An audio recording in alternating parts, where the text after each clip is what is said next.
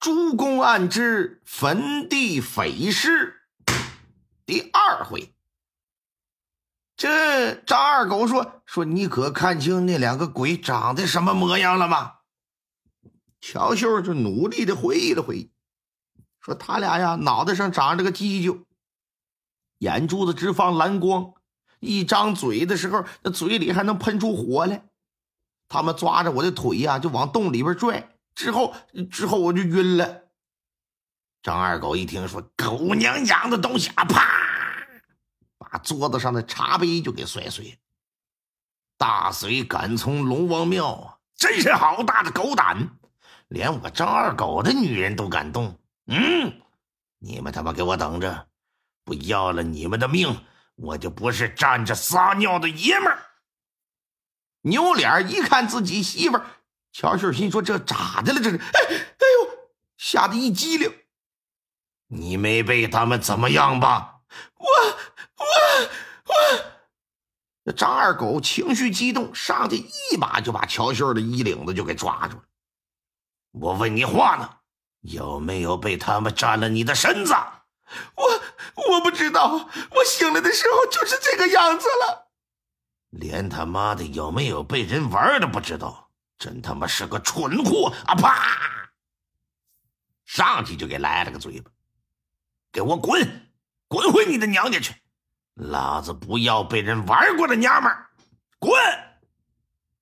乔秀捂着火辣辣的脸，彻底的就傻了。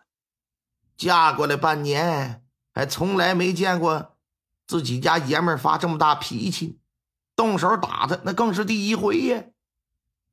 连推带搡的就给他推到门口，一脚就给蹬出去，咣当一声把门一关。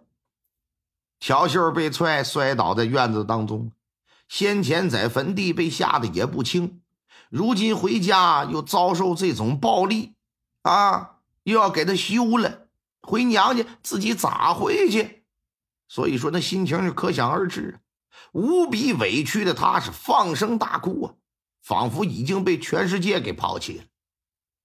家里的仆人河马原本不想管，害怕连累到自己。可这乔秀太可怜了，此时又进入了深秋，这晚上也冷啊。这要是在外头过一夜，非得冻死不可呀。于是这河马斗胆过去，把他就给搀扶起来。哎，带到前院的厢房住了一宿。第二天早上啊，乔秀醒过来，想想昨夜的事情，觉得呀。张二狗打的，可能也就是一时生气。过了一宿了，这气儿也应该消了吧，没事的吧。另外呢，昨晚睡觉之前呢，检查检查自己的身子，认定自己是没有被侵犯过。洗了一把脸，打前院就回后院了。可一进后院，就被院子里的东西给惊住了。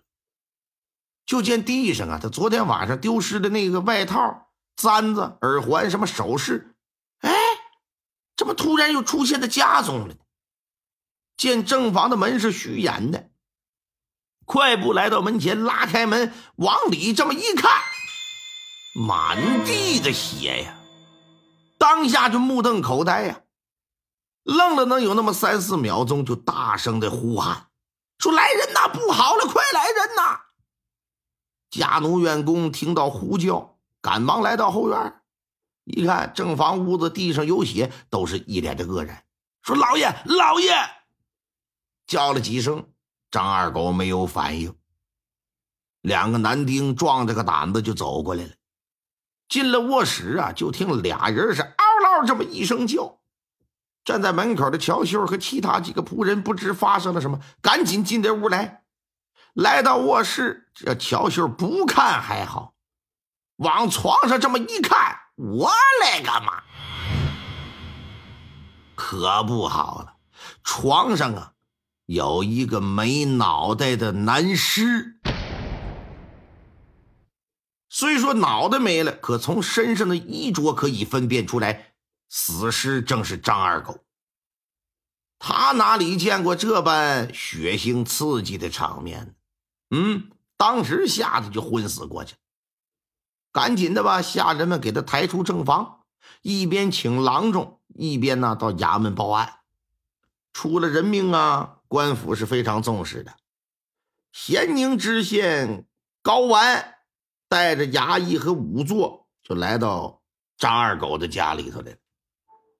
高完呢，在院子里对已经苏醒的乔秀和仆人就进行了一番问话，了解一下昨晚到今早所发生的事情。仵作就开始在屋子里边验尸，将近两刻钟，仵作出来了。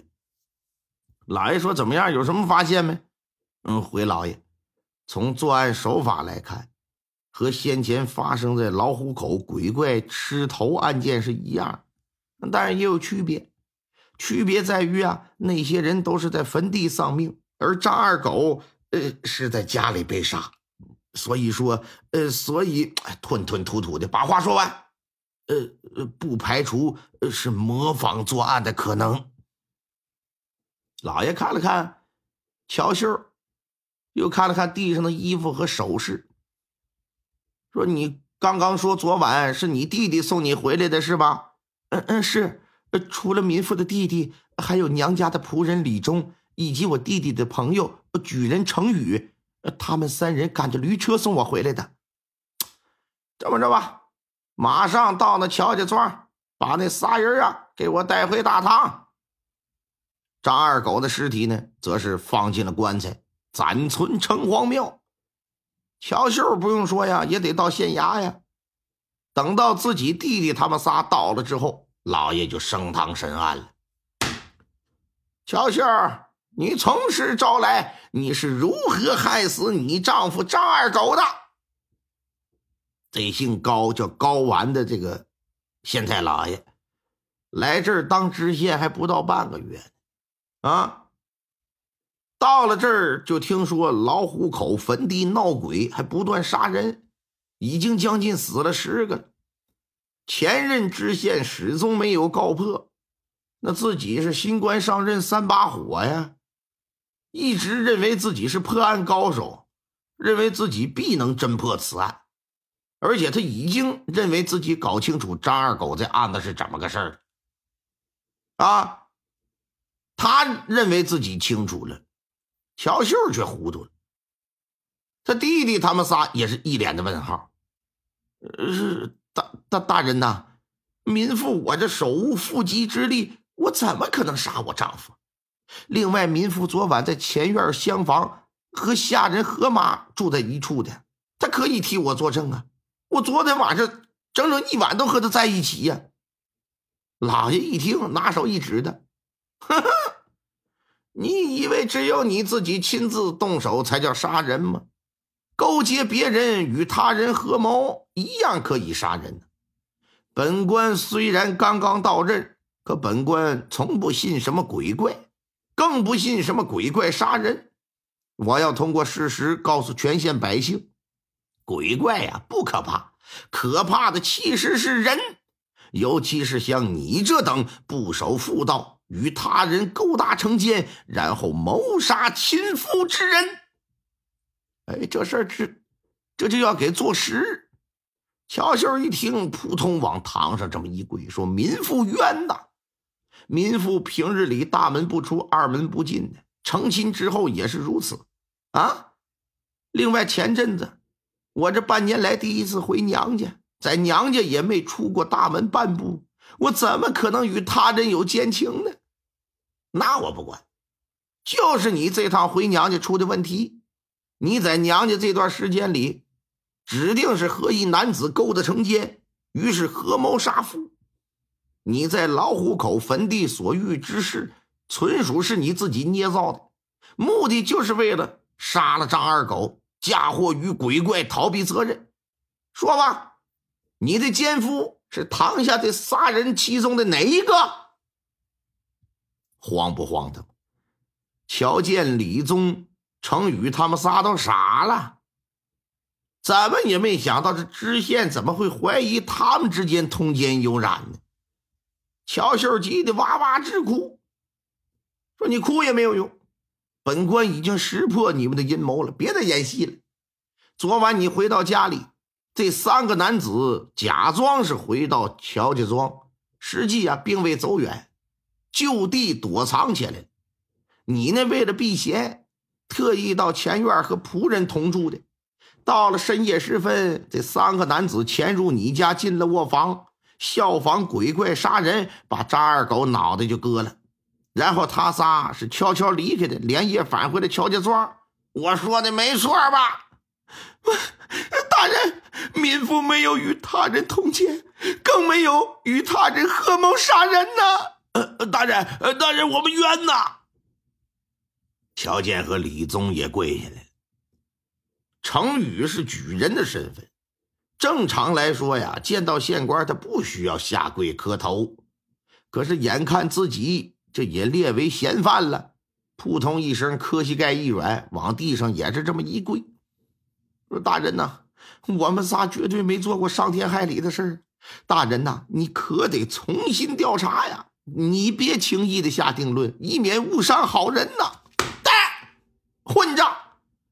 本官清如水，明如镜，不亚于杀照万盏的明灯啊！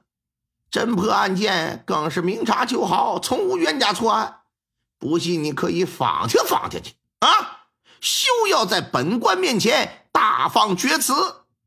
小秀，本官最后问你一遍，你招是不招？